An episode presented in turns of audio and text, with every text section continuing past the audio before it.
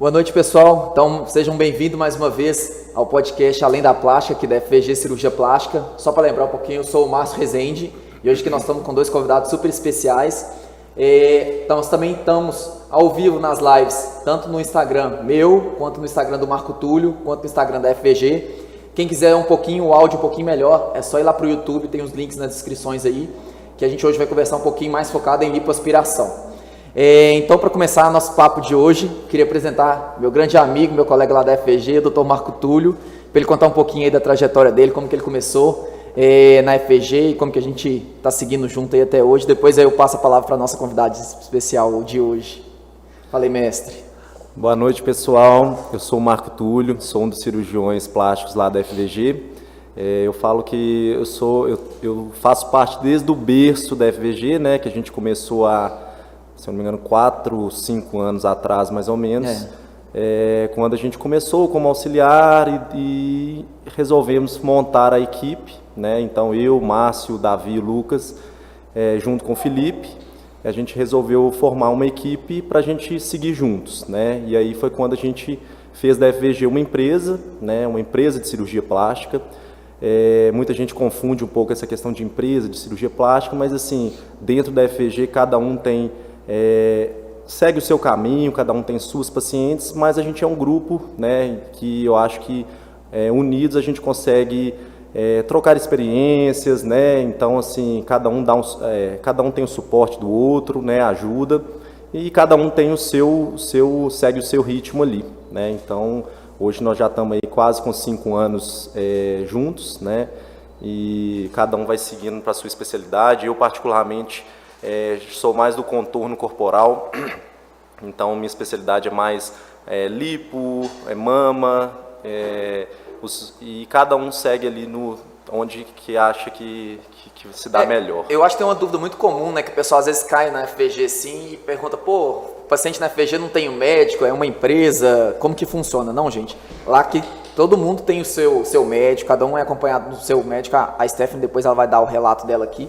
é, cada paciente tem seu médico que vai acompanhar, tanto pré, quanto a cirurgia, quanto pós. Então, cada um tem o seu médico. A nossa empresa de cirurgiões é simplesmente para a gente alinhar as condutas, a gente ter uma estrutura que possa fornecer, né? A gente tem lá hiperbárica, o hospital agora que está inaugurando. Então, assim, é simplesmente para fomentar essa estrutura. Não é que a paciente é uma paciente da FVG. Isso a gente deixa bem claro na, nas consultas. A paciente é paciente do médico e aí, é, cada médico tem suas pacientes, cada médico tem sua conduta, cada médico tem o seu jeito de lidar no dia a dia com cada paciente. A empresa simplesmente para dar esse respaldo para a gente. E é isso exatamente Sim, que... E, e assim, e claro que ninguém está sozinho né, na cirurgia. É, a gente tem sempre o médico responsável, né? Então a paciente que consulta comigo, eu que vou ser o responsável desde o pré, né, intraoperatório até o pós mas sempre tem algum cirurgião que me auxilia na, na, né, durante a cirurgia, no pós-operatório, eventualmente, se a gente precisar de algum suporte, a gente está sempre juntos aí. É, essa troca de experiência é bem, bem bacana, né? Eu acho que isso só tem. Só a... engrandece. Só engrandece, né? exatamente. Você seja bem-vinda. Diz que a sua Oi, audiência está enorme aí no, no YouTube, né? Conta pra gente, Stephanie. Stephanie, gente, para quem não conhece, ela, além de paciente, ela trabalha com a gente, né? Então ela pode contar tanto um pouquinho dos bastidores, hoje ela vai revelar um pouquinho dos bastidores. E, um pouquinho como foi a experiência dela. Hoje o tema nosso, relembrando, é focado mais na lipo. A Stephanie ela fez também prótese de mama. Ela pode contar um pouquinho da experiência dela, mas hoje o nosso foco é mais lipo. Se apresenta aí um pouquinho, conta pra gente quando que você operou, quando que você entrou na equipe, como que tá essa esse dia a dia seu aí com a gente na instrumentação? Vamos lá. Oi, gente, eu sou Stephanie. Eu tô com esses lindos, tem dois anos já. Eu trabalho para a equipe FVG, eu sou instrumentadora cirúrgica. Nós somos uma equipe grande de instrumentadora, né? Porque são, são vários médicos. E eu decidi operar no final do ano passado. Eu queria, coloquei na minha cabeça. Você ficou quanto tempo decidindo? Ah, foi muito rápido. É? No início eu tinha muito medo. Antes de eu entrar para cirurgia plástica, eu falava, gente, nunca que eu vou fazer lipo. Isso aí deve morrer, matar a pessoa, enfiar uma cana numa pessoa, que é isso, nunca. Só que aí a gente vai ver no dia a dia, você vê que a pessoa sai de lá maravilhosa, gente. Nossa, sério. Ai, eu decidi fazer a cirurgia desse jeito. Porque você via a pessoa indo de um jeito para a cirurgia e saía, tipo, com a barriga chapada, que a pessoa não vai ter na, na, na academia. Aí foi assim que eu descobri que eu queria muito e foi com uns dois meses, né, antes que eu Você fez quanto tempo a consulta antes? Um mês. Um mês? É, eu acho que é, é, a gente recebe muito essa pergunta, você deve receber também no seu Instagram, é, com relação a quanto tempo ideal de fazer essa consulta antes. Foi e a gente um sempre, a gente sempre fala assim, pelo menos um mês, mas o ideal dois meses, né? Porque tem alguns remédios que a gente tem que suspender antes, Uhum. por exemplo, cigarro. é, a gente tem que suspender dois meses antes. Então, assim, o ideal é a gente se planejar para poder fazer essa cirurgia É. e começar. Eu, tenho, eu sempre, todo mundo que vem aqui, a gente pergunta com quanto tempo que, que E- fez essa consulta. E só uma observação assim, em relação ao tempo da consulta, né? É muito frequente também paciente, algumas pacientes deixarem para consultar muito em cima da hora, né? Então, assim, uma das coisas que eu sempre falo que o quanto antes melhor. Tem paciente que já operou comigo que ela consultou mais de um ano antes, né? Claro que não precisa ser tanto tempo, mas eu falo assim, quanto tempo antes melhor, né? Para a paciente entender qual que vai ser o procedimento, para a gente poder conversar, é, o meu explicar. foi com, foi com um mês porque eu já tirava dúvida com vocês de Não, claro que gente. tem pacientes que consultam querendo operar em uma semana, É, né? é. Mas eu falo assim, para ter um, um prazo para paciente se programar, né? Muitas vezes o paciente tem filho, né? Tem que tirar férias. Então, assim, eu acho que quanto antes melhor, né? Porque aí a paciente faz tudo mais programado. E tem a questão dos exames, igual você falou, a questão de cigarro é muito frequente, né? Algumas pacientes perguntarem eh, sobre o cigarro. O ideal do cigarro é sempre suspender no mínimo, no mínimo, de 30 a 60 dias antes. É, o ideal é 60, né? Pra, É. A gente sabe o, o malefício que o cigarro faz. Mas então, assim, eu acho que o quanto antes que né, cada paciente é, consulta, pra, até para a gente alinhar as datas, tudo direitinho, eu acho que o ideal, um a dois meses antes do, do pretendido para a cirurgia, né? É, Eu também sempre falo isso, é questão de planejamento, né? É, toda coisa importante que a gente vai fazer, a gente tem que ter um planejamento. Não adianta nada a gente ir na consulta e querer operar na outra semana é, sem exame, feito de, de forma correta, sem o, o preparo. Às vezes tem muitas dúvidas, às vezes chega no dia da cirurgia, quando o pré é muito corrido assim, chega com dúvida no dia da cirurgia. Então, assim, quanto mais tempo você tiver antes, tanto para fazer os exames, para se preparar e para tirar suas dúvidas, mais bem preparado você chega na cirurgia. É, são muitos exames, né? Corre o risco de você esquecer, de você não conseguir marcar um, aí você fica no desespero. Com certeza. Por isso que eu acho que quanto tempo antes, né, assim, muito tempo antes para se programar, a gente É peca pelo excesso de exames lá na FVG, né? Eu acho que assim, eu acho que nessa questão de segurança a gente não pode brincar. Então, um dos nossos pilares lá, o nosso pilar, na verdade, principal é a questão de segurança do paciente, que afinal é a nossa segurança também. Então, por isso que eu acho que o quanto antes, para se programar, não ter que correr com os exames. É, tem a questão também de algumas pacientes que às vezes estão um pouquinho acima do peso, então é sempre interessante a gente orientar o paciente, às vezes, a perder um pouquinho de peso antes da cirurgia. Isso Ou para qualquer não, tipo de cirurgia. Não perder peso, né? Mas, por exemplo, a paciente que se passa por uma lipoaspiração, a Stephanie vai contar. É, por exemplo, você tem que mudar os seus hábitos de vida. Não adianta nada você manter seu hábito de vida prévio da cirurgia, fazer a lipo, porque você não vai manter aquele corpo. Exatamente. É, Stephanie, conta aí o seu sacrifício que eu fico pegando no seu pé, que eu te mando mensagem o tempo todo, de olho É, na sua comida. gente, ai meu Deus. Eu, como eu operei com eles, eu fico com eles tipo, de segunda a sexta colado na gente, eles me vigiam 24 horas por dia. Eu falo que é muito difícil, sabe? Você tem que mudar a sua cabeça também, porque. Mas aí quando você vai, olha no espelho e você fala, é, meu Deus, eu não preciso de comer isso. Mas é porque é, nós vamos mudar seu corpo. Se você não mudar sua cabeça, seu É. hábito, sua alimentação, aquele corpo não vai se manter. Porque realmente é uma transformação. Você sabe, você passou por Gente, isso. É uma transformação. E você viu a diferença que é tanto de, de medida, de cintura, de percentual de gordura que fica na, na, na barriga, no tronco. Então, assim, se a pessoa não mudar, e é, entra muito no que o Marco Túlio falou, é quanto mais tempo você tiver para fazer essa mudança de vida, É melhor é melhor você se com acostuma com, certeza. esse novo hábito, mais fácil é o pós-operatório. Né? É, só lembrar o pessoal, gente, tá tendo um chat lá no YouTube. Se vocês quiserem mandar pergunta, é, fazer algum comentário, senão nós vamos abrir algumas enquetes durante a transmissão aí. Podem ir respondendo, podem ir mandando pergunta, podem ir respondendo as enquetes aqui que a gente vai comentando enquanto vai rolando o papo aqui sobre lipoaspiração. É, do pré, o que, que você lembra assim é, que foi mais difícil de, de arrumar? Questão de exame. É, a gente sabe que na lipo, e tanto na lipo quanto na abdominoplastia, a gente não teve ainda podcast sobre abdominoplastia, mas os exames são um pouquinho mais extensos que a gente pede. são muitos então, assim, acaba que é um pouco mais extenso realmente esse pré-operatório do, do, do- da, da lipoaspiração. E tem a questão também das drenagens, que tem que se preparar, a questão do tape, como que foi o, o seu pré, assim? Você achou fácil alguém para fazer a drenagem? Lá as meninas, a gente tem as meninas da drenagem, mas às vezes, a, por exemplo, a Vanessa, que atende a gente muito tempo, e as pacientes amam a Vanessa, às vezes não tem tempo para atender todo mundo, ou às vezes, mesmo como ela, como ela atende lá na FVG, tem paciente que não consegue deslocar até lá. Como que foi esse preparo aí antes da cirurgia? É, então. pra, pra, pro pós, né? Então, eu fiquei muito ansiosa, muito ansiosa. Ainda mais que eu ficava vendo o resultado o dia inteiro, eu ficava imaginando, sonhando 24 horas, gente. Aí eu fui para fazer os exames, aí eu deixei um pouquinho em cima da hora para fazer. E não foi bom deixar em cima da hora, porque ficou faltando um exame, aí eu fiquei desesperada, achando que ia ter que desmarcar minha cirurgia. Mas eu consegui os exames. Aí, e corre risco também de dar alteração em algum exame, né? Então, eu fiz super errado de ter deixado em cima da hora. Exatamente. Por isso É. que a gente marca o pré, né? Que é mostrar o retorno dos exames com pelo menos 15 dias. Que às vezes uma pequena alteração a gente consegue corrigir sem precisar adiar a é. cirurgia ou precisar mexer. Isso. Aí a drenagem eu não fiz com o pessoal do FVG, porque eu moro um pouco longe do FVG. Aí eu falei, ah, vai ficar bastante ruim eu ir, né, pra ir fazer a drenagem. E eu consegui uma menina perto da minha casa e tal, que é super importante também, porque, nossa, a drenagem, gente, é vida depois da lipo. É. E a gente vai falar um pouquinho do tape também no pós, na hora que a gente chegar na parte do pós, a, a diferença que o tape cirúrgico, você vai. Você pode É. comentar um pouquinho a diferença que o taping dá no resultado assim da lipo de recuperação e de, de hematoma, de, de inchaço, que ele- o tanto que segura esse taping no pós-operatório.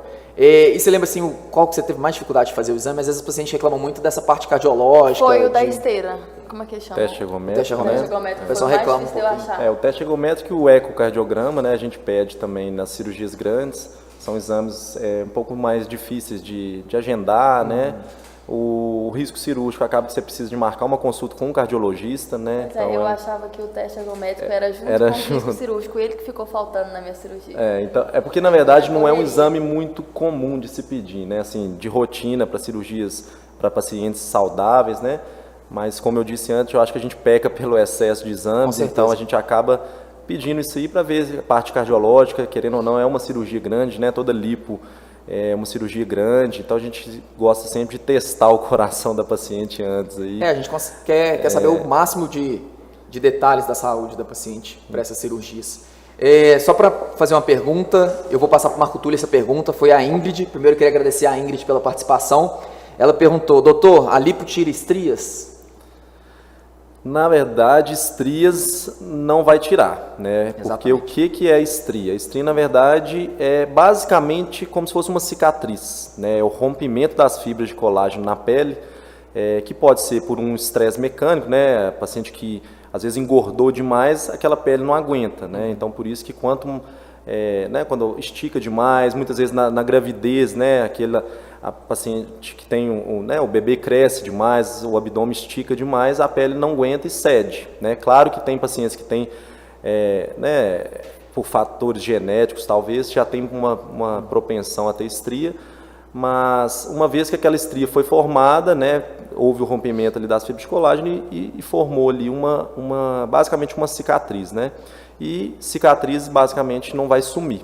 O que a gente consegue muitas vezes é camuflar essa cicatriz, muitas vezes com, com tatuagem e tudo mais, mas através da lipo a gente vai trabalhar somente na gordura que está abaixo da pele, né? Exatamente. Então a gente não vai mexer em- em- a nível de pele, né? Hoje a gente tem a tecnologia do Morpheus, que é muito bom para estria, né? Uma coisa que você pode agregar. Nós vamos falar depois, vai ter um, É, um o- tema só o- sobre esses outros É, aparelhos. só falar rapidinho assim, né? na verdade, hoje a gente usa muitas tecnologias do BodyTight e do Morpheus. É uma plataforma, né? É, é uma- O pessoal tem... Explica um pouquinho como que funciona, que o pessoal às vezes confunde que vê lá body tight no aparelho e vê a gente usando Morpheus. É. Então tem essa, essa confusão. Explica mais ou menos como que funciona o aparelho, aí tem as pinças, explica um pouquinho. É, na verdade, assim, o aparelho é o mesmo, né? É uma plataforma da InMode, que é a marca, né? E que a gente pode trocar as ponteiras, né? Aí uma das ponteiras é o BodyTight, que a gente vai utilizar a base de radiofrequência para retração de pele. E uma outra ponteira, que é só a gente trocar ali dentro da mesma plataforma, é o Morpheus, que já é uma já já nível de pele, né? Que seria um microagulhamento com agulhas é, é, de ouro ali, mas que também estimulam colágeno, radiofrequência e principalmente o Morpheus ele, ele pode sim atuar a nível de pele, né? Então com isso ele pode melhorar a questão de estrias, celulite é muito comum, É muito então bom assim ele vai melhorar Nossa, até gente. a qualidade de pele. Então a gente utilizou aqui na Stephanie também, né? Depois da lipo, então passando rapidinho, não é o nosso foco hoje falar Uhum. um pouco de body tight Morpheus, mas a gente faz a liposcultura, né, para aspirar a gordura e depois a gente vem utilizando as tecnologias para melhorar também qualidade de pele, elasticidade, melhora da, né, do colágeno. E aí sim a gente vai ter uma melhora grande na, nas estrias e celulite, né? Gente, na consulta com eles, pede para vocês verem meus, meu antes e depois. vocês não vão bem, né? acreditar. é, e só para lembrar, o pessoal pergunta essa questão muito do body tight, do Morpheus. Ah, doutor, tem aumenta o preço? A gente, aumenta, não tem como. É um aparelho que custa, tem o preço do aparelho, e fora o uso do aparelho, tem as pinças, que são descartáveis, tem o custo das pinças, e aumenta o tempo cirúrgico, ou seja, aumenta anestesista e aumenta tempo hospitalar, de custo hospitalar. Então, realmente tem um custo. Isso aí é um acréscimo na lipo, não é que você não possa fazer a lipo sem o tight ou sem o Morpheus. E aí, cada coisa que você vai acrescentando para melhorar esse resultado, realmente tem um custo, realmente por causa do aparelho, por causa do tempo cirúrgico, né? Mas isso aí, aí não tem como fugir muito, mas isso aí é para agregar valor, para melhorar o resultado. É, mais uma pergunta para você, Messi. Por que, que as malhas precisam estar... Tá, agradecer a Isabela, né, que fez a pergunta. Por que, que as malhas têm que estar tá bem apertadas e por que, que a gente utiliza dreno? Isso é importante, ele sempre pergunta e o pessoal tem um pouco de medo do dreno. Eu vejo que eu recebo muita pergunta com receio. Ah, vocês usam dreno, por que, que vocês usam dreno? Explica um pouquinho tanto das é, malhas. Então, assim, na verdade, aí são basicamente duas perguntas. Duas né? perguntas. Vamos falar um pouquinho do dreno primeiro. A gente utiliza dreno é, em todas as nossas cirurgias de lipo, né? lipoescultura, seja ela associada ou não à abdominoplastia. É, o dreno, o que, que é? Na verdade, é como se fosse uma mangueirinha, né? Vou falar assim mais fácil para ficar mais fácil de entender. A gente deixa uma mangueirinha é, aonde a gente fez aquela lipo, né? Porque é, é muito comum o paciente né, ter uma, uma grande quantidade de secreção após a cirurgia, pelo soro que a gente infiltra antes de fazer a lipo, pela gordura que ainda fica ali, é, muitas vezes liquefeita, e aquele, aquele líquido ele fica acumulado. Então o dreno, na verdade, nada mais é que uma válvula de escape para que a paciente fique menos inchada. Né? Então eu costumo até falar que o dreno é basicamente um, um conforto para a paciente. Claro que ele não é confortável, né? tem muita gente, muitas pacientes que ficam com medo de usar dreno, mas não precisa ter medo. Ele, na verdade, ele vai, ele vai ser um aliado grande aí na questão do inchaço. Né? Então, eu, eu, reparo que o pessoal tem muito medo do dreno na hora de tirar. Fala assim, ah, vou ter que fazer algum procedimento, dói para tirar o dreno. Gente, não dói nada. Não. Eu achei, eu fui com medo também, porque do pós eu não sei muito, a gente fica mais é na hora da cirurgia mesmo. Mas eu na hora eu fiquei assim, sentada conversando com você quando o vídeo já tinha tirado das costas. É. O pessoal tem muito medo de tirar o dreno. Não e, dói nada. E não sabe o tanto que o dreno ajuda é, a gente. O dreno, na verdade. o dreno não incomoda, gente, na hora da É basicamente tirar um ponto. É. Né? Ele fica com um é. pontinho fixado, você cortou o pontinho e ali e puxa o dreno. Não dói. O paciente nem sente. E ele é um aliado grande aí nessa questão do inchaço. Então, a paciente que. Eu sempre costumo falar assim: tem paciente que drena mais de um litro de líquido por dia. Tem. Então você imagina, a gente tira o dreno com uma semana. Aquela paciente que não, se não tivesse utilizado dreno, talvez ela teria 7 litros de líquido ali acumulado. Ficar o dobro de Então a paciente ia pegar um, é. um balãozinho ali de e, inchaço. Além de inchaço, ainda podia dar seroma, né? Porque Exatamente. acumular aquele líquido ali. E aí pior do que tirar o dreno, que é um pontinho, é ficar funcionando com a agulha é. depois para ficar tirando o líquido. Exatamente. Então o dreno, ele é um conforto grande, ele ajuda, ele acelera o processo de recuperação da paciente, ela fica muito menos inchada, auxilia ali depois na hora da drenagem linfática, a paciente já não fica tão inchada mais. Uhum. E é uma semana só, passa rapidinho. É, a primeira semana. semana. é pesado, mas passa rapidinho. E a única coisa do dreno é que você tem que tomar cuidado com é. ele, porque ele não me incomodava não. Não é, não, é só tomar cuidado, pode tomar banho, pode é. molhar o dreno, então assim, não tem. Ficar... a única coisa é você carregar os seus cachorrinhos para cima e para baixo. e a questão das malhas, por que, que, a malha tem que ficar apertada? E a questão das malhas, é... então na verdade depois que a gente faz a lipo, né, a lipo a gente está aspirando a gordura que está abaixo da pele. Né? Então eu costumo falar que é como se fosse você estivesse usando uma, uma camisa que está frouxa. Uhum. Então após a lipo a gente aspirou a quantidade de gordura ali abaixo da pele e essa pele fica basicamente solta, né? ela fica como se fosse descolada do corpo. Uhum. Então, se a gente não vem com uma compressão externa, que é justamente o, a cinta, né, a cinta modeladora, a cinturita, as talas, essa pele ela vai, é, como se o seu organismo fosse cicatrizar com aquela pele solta. Uhum. Então, por isso que a gente precisa dessa compressão externa para que essa pele volte a aderir ali, principalmente no tronco, nas regiões que foram aspiradas, né? Isso entra muito o taping, né? Que a gente faz o, o taping. Você fez o taping pós-operatório okay. imediato, né? A gente coloca esse taping ali que ele vai segurar esse tecido como se fosse realmente a malha, uhum. né? Só que ele fica atuando ali diretamente na pele. Então a malha, como ela tem um espaço ali entre a pele, ela comprime um pouco menos que o tape. Então o tape segurando a pele ali, ele reduz realmente o edema, que é o inchaço, né? E aí realmente acelera a recuperação, diminui o roxinho, né, que é a equimose, é, a cicatriz, por exemplo, áreas de retalho, não é o caso da lipo, mas em abdômen, deixa menos tensão na cicatriz, então isso tudo Evita favorece. abrir a cicatriz, e aí o, né? o, o tape seria como se fosse uma malha que você usa A contínua, mais, um, um tempo a mais, mas ali atuando o tempo todo. E a malha tem a, questão que você tira para ir para o banho, é, tem a tala por, por baixo, então assim, ela não fica comprimindo tanto igual o tape, que segura aquele tecido mais nessa fase no tape compressivo, né, que é esse precoce. Depois tem os tapes linfáticos que ajudam a desinchar. É, agora, mais uma pergunta, a Alexia perguntou, pri- agradecer a Alexia pela pergunta. Existe um peso ideal? Que, como que você explica aí a questão do peso para lipo? E aí depois a gente, dessa pergunta, já vai pular para a pergunta que eu mais recebo. Qual que é a diferença entre lipo e abdominoplastia? Abdominoplastia. Então, assim, peso ideal, é, na verdade existe sim, né?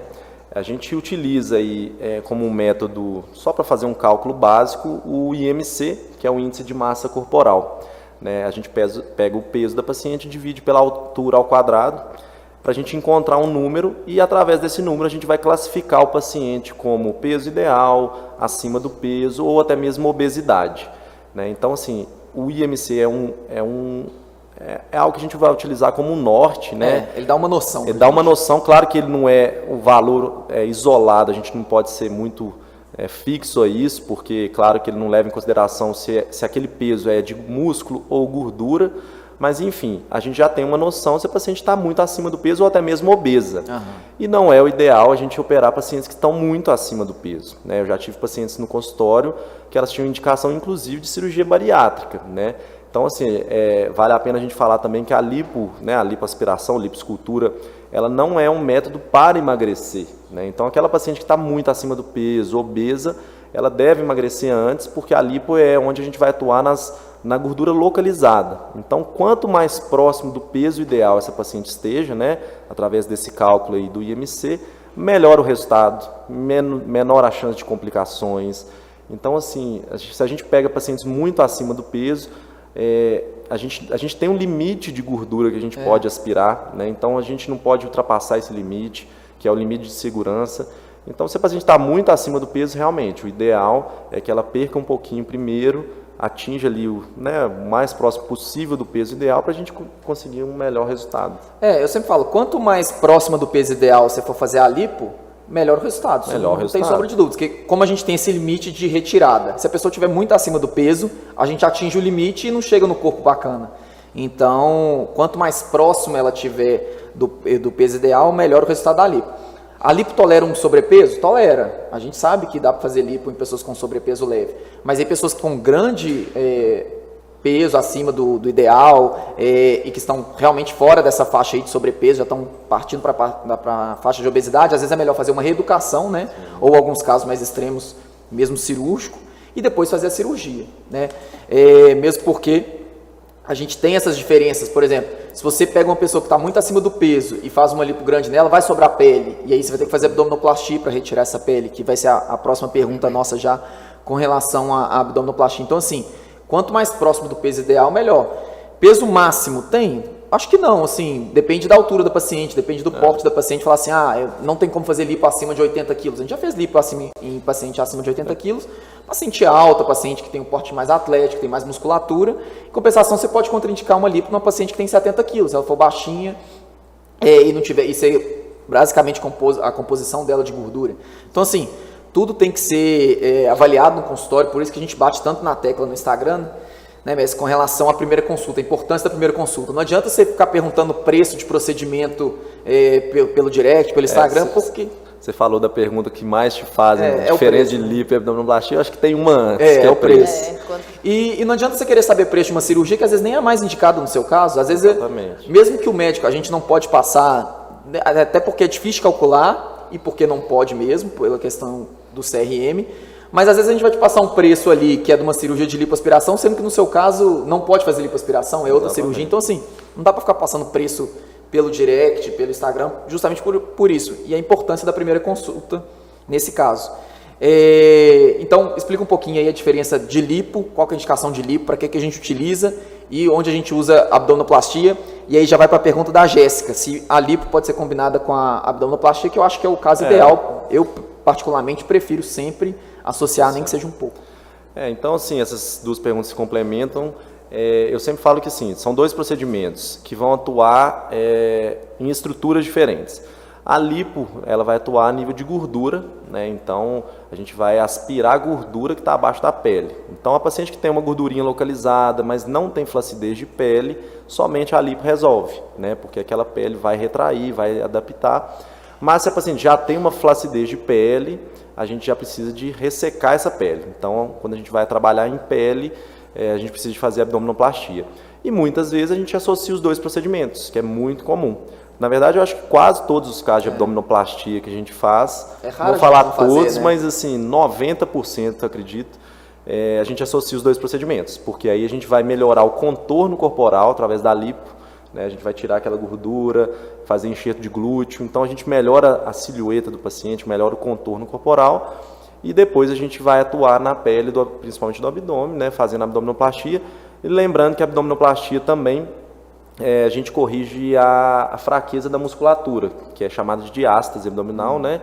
Que é muito comum em pacientes que já tiveram filhos, né? Que é quando o músculo ele como se, se ele, é, né, ele se abre ali e a paciente tem aquela frouxidão da musculatura e a gente só consegue corrigir isso através da abdominoplastia. É, e uma, eu acho que o pessoal também às vezes confunde questão, ah, se eu tô mais gordinha eu preciso de abdominoplastia. Se eu estou mais magrinha, é só lipo. Nem sempre. Nem sempre. É, às vezes tem uma gordinha que tem uma pele mais firme, que vai retrair, que está um pouquinho acima do peso ali, mas ela vai retrair, e uma magrinha que está com, tá com peso ideal, até abaixo do peso, mas tem flacidez de pele, porque Exatamente. já teve uma, gestação, ou mais de uma gestação, ou emagreceu muito, né? Tem pacientes, a gente atende muito paciente, por exemplo, pós-cirurgia bariátrica, ou mesmo que fizeram é, reeducação alimentar e emagreceram, e ela tá magrinha, tá com o peso ideal, mas ela tá com excesso de pele. Aí não tem como fugir da abdominoplastia. Lembrando que lipo não resolve questão de flacidez de pele, né? Exato. Ou aí, dependendo dos graus de flacidez, você pode, graus leves, você pode utilizar os aparelhos, como o body tight, a gente já mencionou aqui, e graus mais avançados aí, a cirurgia da abdominoplastia, que aí não tem como para a gente poder Entendi. ressecar esse excesso de pele. Né? Eu acho que o pessoal confunde muito o peso, é, né? O peso, é. associar peso, se eu estou acima do peso é abdômen, se eu estou peso normal é lip. Nem sempre, a gente tem que avaliar a pele aí na hora da avaliação. Exatamente. É, uma, uma, última pergunta de lipo, mas antes da pergunta eu só queria deixar para vocês aí, o pessoal liberou uma enquete é, no chat do YouTube. É, responde aí sobre se você faria ou teria interesse em fazer uma cirurgia plástica e depois no final aqui a gente dá o resultado da enquete. É, lipo pode causar assimetria? Assimetria? Assimetria. Pode ficar assimétrico um lado do outro. Eu acho que se o paciente não fizer com a gente, mas brincadeiras à parte, sim, né? Na verdade, a gente vai aspirar é, as áreas de gordura isoladamente, né? Então a gente aspira um lado, depois aspira o outro. Só que a gente vai comparando através da, da palpação. A gente confere de duas, duas pessoas, né? Duas dois pessoas, cirurgiões, né? É, às vezes a gente usa até alguns aparelhos, como o adipômetro, né, que é aquele aparelhinho que é muito comum a gente ver em academia, né, para fazer aquelas avaliações físicas que a gente mede a prega de gordura.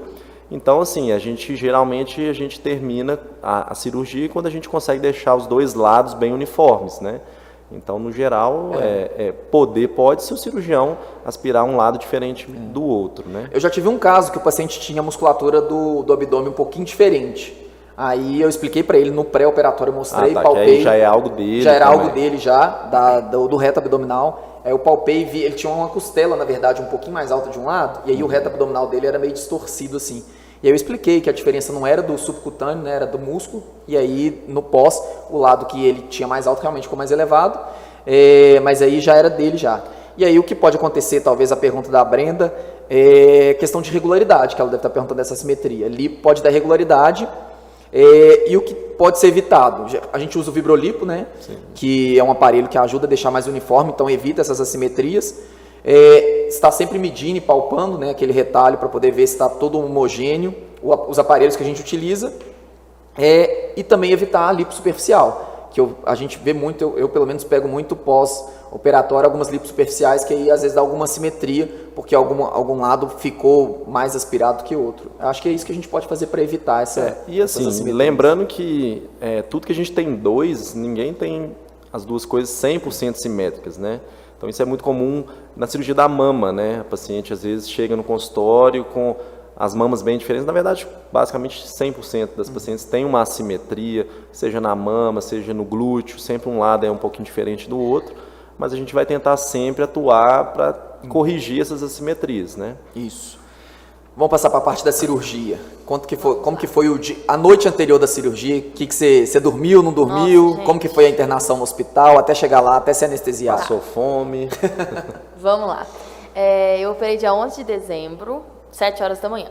Aí eu já pensei, não vou precisar de fazer jejum o dia inteiro.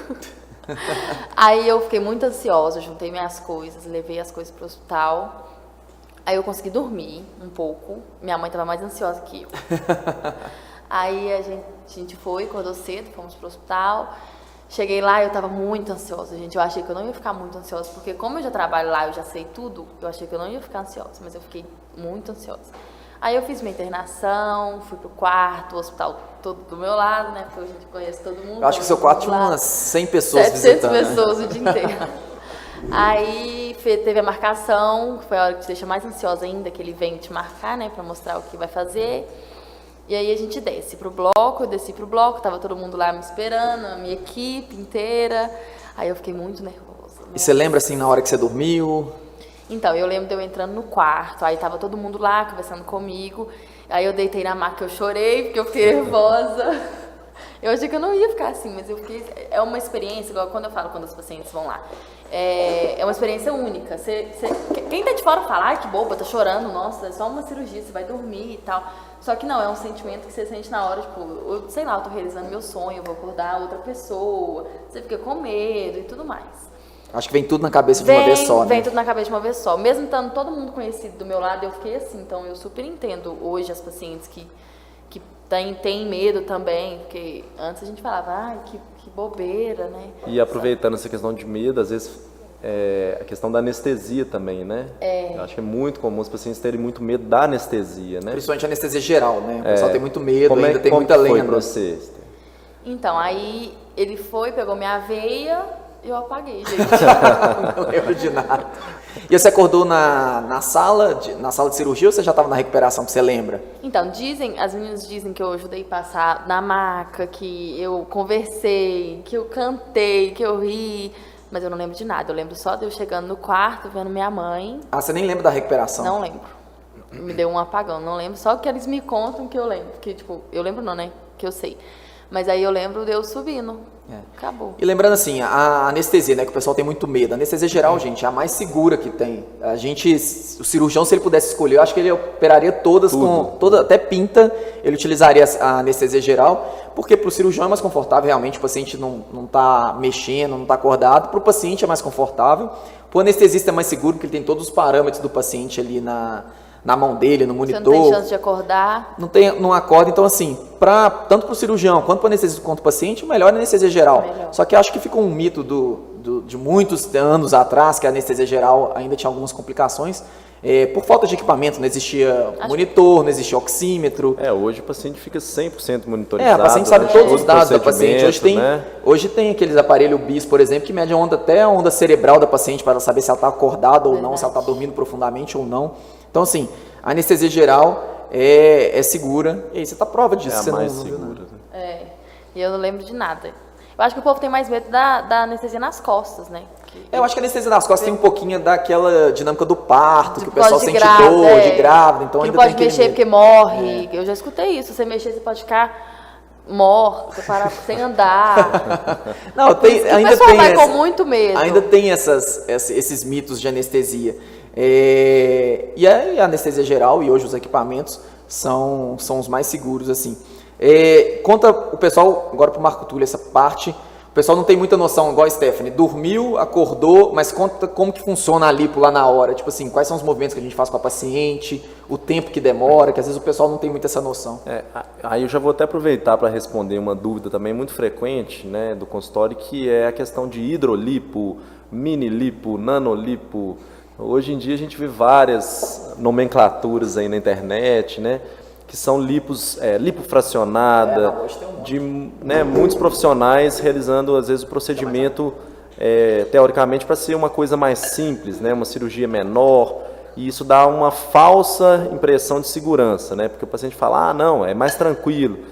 Mas a gente, né, particularmente, a gente, é, a gente sempre faz lipo completa, né? Então, assim, basicamente em todos os casos, a gente, o que, que seria a lipo completa? Pelo menos a lipo completa do tronco, né? Então é comum a gente fazer sempre a lipo das costas, pegando os flancos, culote, aquela gordurinha ali ao redor do bumbum. Eu também sou sempre É. a favor do da lipo 360. É, basicamente é completa, É. se definiu bem, seria lipo 360. Essa questão de limpar só a frente ou só as costas, gente, adianta você ficar sem, sem flanco, com a barriga E assim, gordinha, e a com a gente- barriga reta e flanco. E uma coisa que a gente tem que pensar também é a longo prazo, né? Às vezes o, o paciente, não, eu só tenho uma gordurinha na, na barriga.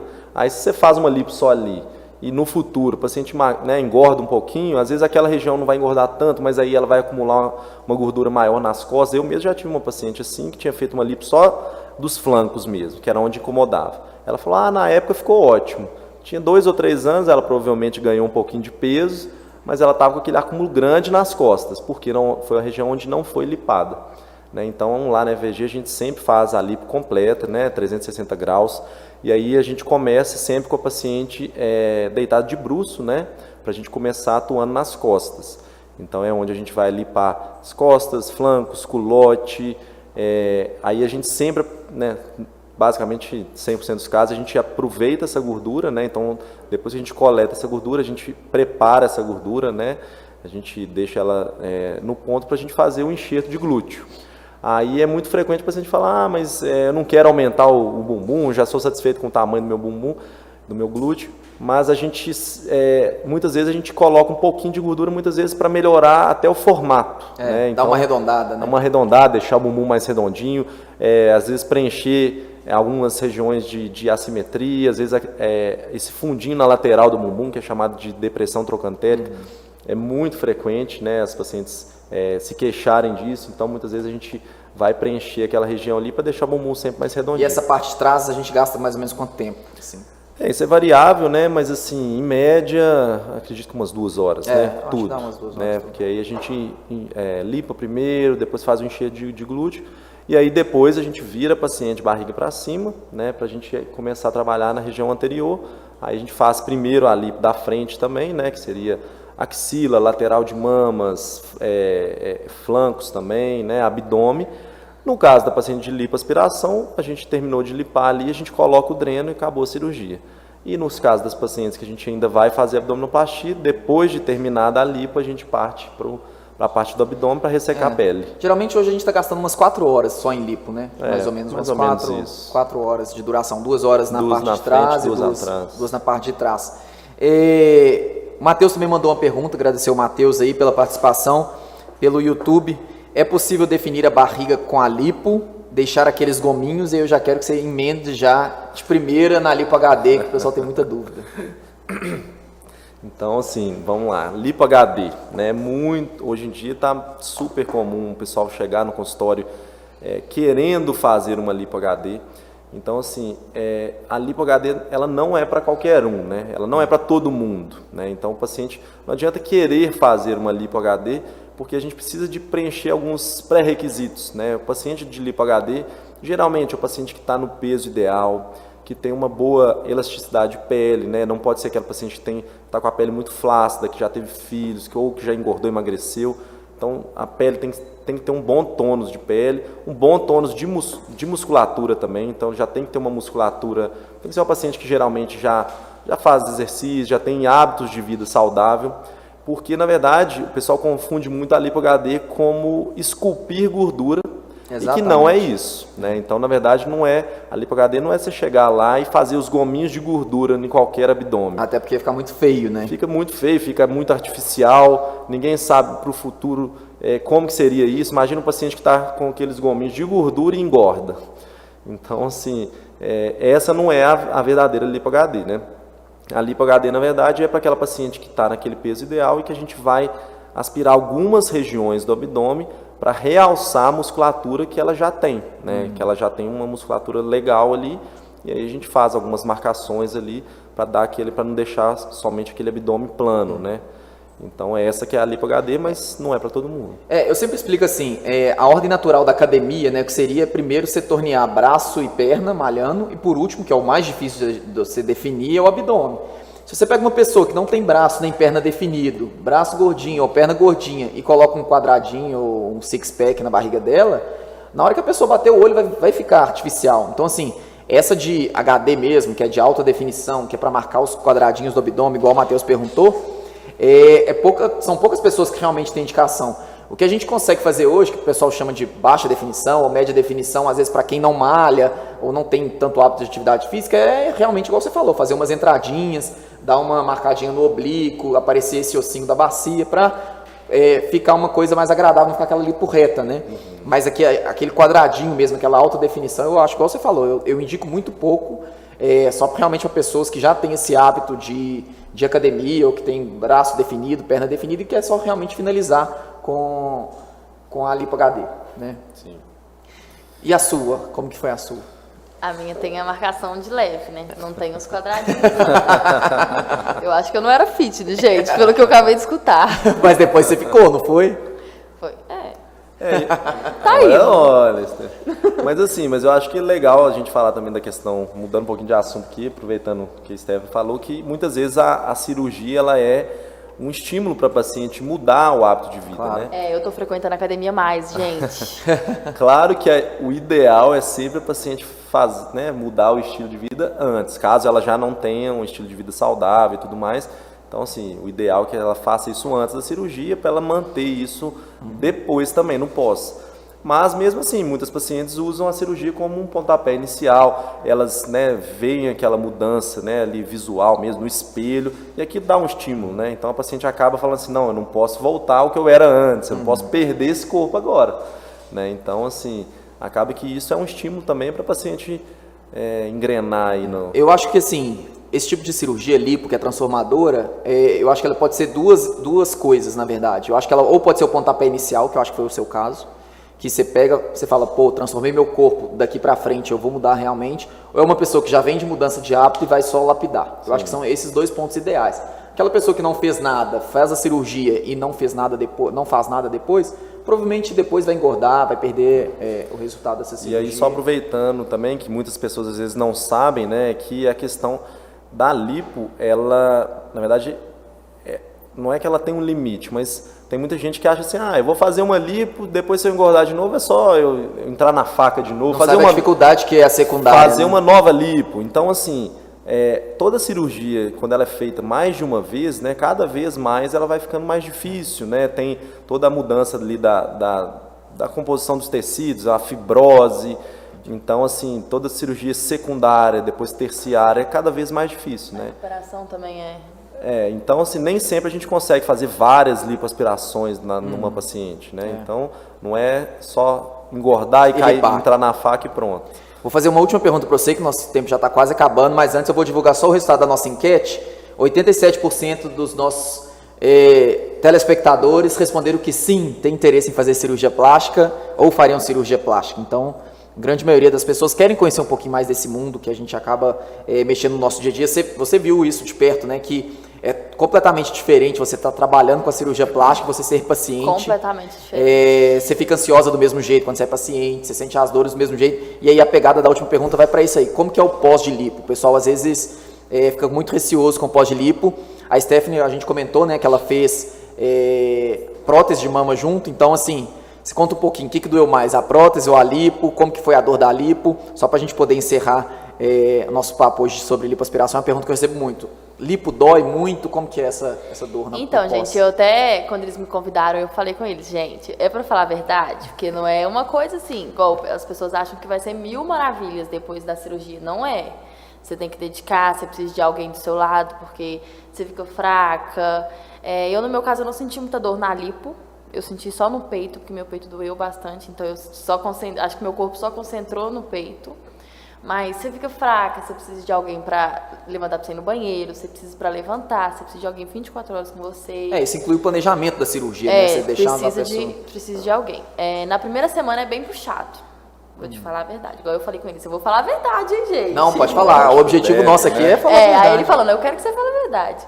É, é bem puxado, você fica fraca, você pensa. Gente, os três primeiros dias eu pensei, meu Deus, o que, que eu tô É, arrumando gente na minha que tem vida? as fases do pós-operatório, que é, a primeira coisa é a fase do arrependimento. Eu arrependi um milhão de vezes. Falei, meu Deus. O que que eu fui eu arrumar vou na minha morrer. vida? É, aí eu arrependi horrores. A, primeira semana você arrepende todos os dias, porque cada dia você sente uma coisa, te, pre, te prende de fazer as coisas. É muito ruim a primeira semana. Mas aí vai passando os dias, você tira o dreno. Quando você tira o dreno, você se sente uma nova pessoa. Você vê, nossa, agora realmente eu tô começando a viver. Aí você vai, o seu primeiro banho, você, você melhora. É tipo, os passos mesmo, sabe? Que você vai melhorando. Mas é bem Aí puxadinho. começa a ver o resultado. Aí você começa a ver o resultado, gente. Você fala, meu Deus, pra que eu arrependi? E pra Por que, fechar, que eu não fiz isso antes? Por que eu não fiz isso antes? vale a pena ou não vale? Vale super a pena. Super começo arrepende, indico. mas depois vale a super pena. indico, gente. Responder só uma perguntinha que chegou aqui de última hora. Primeiro, a Mirelle e o Vinícius te mandaram um abraço. Ai, um beijo. É, a Jennifer perguntou, questão que ela fez a lipo, né? E não sabe o que é inchaço e o que que é gordura. Só para lembrar, gente, tem os passos do inchaço, né? É, o, o resultado da lipo começa a desinchar com um mês. O resultado, você começa a perceber com três meses, mas o resultado final, ou seja, o inchaço sair totalmente, é de seis meses a um ano. Por isso que a gente é, pede para o paciente utilizar a tala esse período e depois continuar mantendo a atividade física. Então, assim, até seis meses a um ano ainda tem um restinho de inchaço que pode ficar. Claro que até três a, a seis meses isso aí já assumiu a maioria. Mas é, o resultado final mesmo com seis meses a um ano. E tá? só, só aproveitando rapidinho aqui, que é, é interessante falar também que assim, essa questão de inchaço ela é muito individual. né? Exatamente. Tem pessoa que fica inchada dois meses, tem pessoa que fica Exatamente. inchada quase Isso um é de ano. Cada, de cada organismo, né? Porque é muito comum, às vezes uma paciente fala, ah, minha amiga fez lipo com um mês, ela estava ótima, É. dois meses. Mas assim, cada organismo reage de uma forma. Tem sim aquela paciente que se recupera teoricamente mais rápido, né? Des, né? Desincha mais rápido, mas tem a paciente que fica inchada, seis meses, às vezes quase um ano mesmo. É, não, tem paciente que demora mais. E aqui, até que ela perguntou que eu brinco com as pacientes, que é, depois que passou de três meses, a gente tira a cintura e eu falo assim, ó, bora fazer atividade física, porque esse metabolismo da atividade física, eu brinco que é o suor, né? O metabolismo dessa atividade física ajuda a perder é, esse inchaço. Então, assim, hidratar bem, beber bastante água, praticar atividade física, principalmente aeróbica, né? Corrida, bicicleta, isso aí tudo ajuda a eliminar o inchaço. E um teste fácil para ver a questão da gordura que sobrou é a prega. É, se você estiver pegando na sua pele, estiver dura ainda, ainda tem inchaço ali, ainda tem aquela questão que você está palpando que tem líquido ali. Você se ela consegue tiver só- diferenciar. você consegue diferenciar na Consegue. palpação. Você palpa assim, você vê que está mais duro, você vê que é inchaço e a gordura ela é mais solta, né? É, eu acho que assim, é, a partir do que a gente tira assim que libera a atividade física e aí é pegar pesado mesmo na atividade aeróbica para poder desinchar e chegar nesse resultado mais rápido. É, mais alguma última pergunta que você lembra para a gente poder encerrar? Minha amiga me perguntou qual que é o tempo mais ou menos de recuperação da cirurgia. É, a gente acabou chegando. Repouso que a, que a gente deixa, né? Uns 15 dias de repouso e 30 dias sem pegar peso. E aí depois atividades normais. E o sol, três meses. Eu passo mais ou menos isso. É, exatamente. E assim, essa questão de é, recuperação ela é muito ampla, né? Recuperação depende para quê? Recuperação para atividade física, para voltar ao trabalho. Então, assim, resumindo, é basicamente isso. Geralmente 15 dias. É o ideal é que o paciente realmente tire ali aquele período para se recuperar tranquila. Com 15 dias a gente muitas vezes já libera até voltar ao trabalho, claro que depende do tipo de trabalho, mas aí atividades leves a gente já libera. Um mês a paciente já está voltando basicamente à vida normal, atividade física, dirigir, claro que começando aos poucos, né? Depois de um mês ela vai voltar à vida, né? Então é, é um processo que vai aos pouquinhos ali. Mais alguma que você lembra?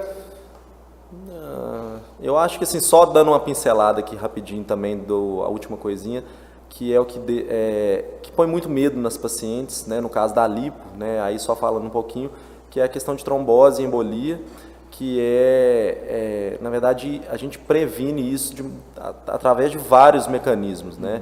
Então, assim, muita, eu acho que essa questão é um dos, dos maiores medos das pacientes, né? Quando vão fazer, que não seja só lipo, qualquer cirurgia, que é essa questão de trombose e embolia, mas a gente, a gente faz toda a prevenção para isso, né? Exatamente. Então, começa A gente previne até demais, né? previne até demais. Então começa desde o pré-operatório com os exames, né?